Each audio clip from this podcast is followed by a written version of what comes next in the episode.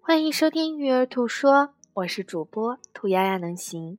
今天为大家带来的是正面管教系列，力争优秀型的家长的养育风格。力争优秀的家长啊，可能非常善于为孩子树立成功和成就的榜样。他们往往能判断并鼓励优良的品质，似乎有一套激励的法则。孩子们有时会把这个看成完美的唠叨。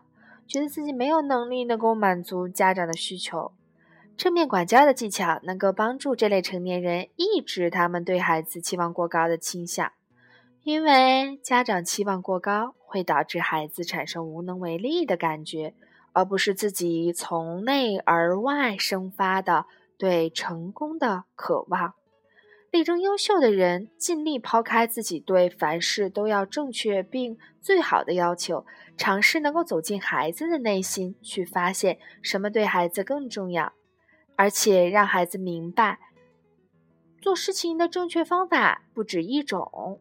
那么，对于这样的家长来讲，可能会有新的发现。对于追求卓越的人来讲，我们应该记住。犯错误其实是学习的最好机会，并给孩子做出榜样。比如说，莱因多鲁先生就是力争优秀的，他老是向孩子讲出他的成就以及对孩子的期望，他相信这样就会帮助孩子成长啊，这样孩子就会有进步啊。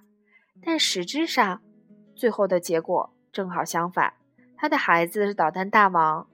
因为他觉得再怎么够也够不上爸爸，所以呢，他就嗯想用和爸爸期望相反的方式来印证自己的价值。而另外一个孩子啊，就变成了完美主义，他不能忍受失败，即使赢了也无法放松下来。我们应该鼓励莱因多鲁先生发挥自己生活态度取向中的优点，而不是缺点，成为。孩子们理想中的家长，而且允许孩子们犯错。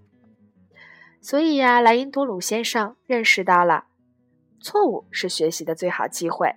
所以在用这样的方法跟孩子们沟通的时候，孩子们也不会形成要不就完美主义到底，要不就叛逆到底的两种倾向了。那希望对追求卓越型的。啊，家长能够更深刻的反思自己的养育风格。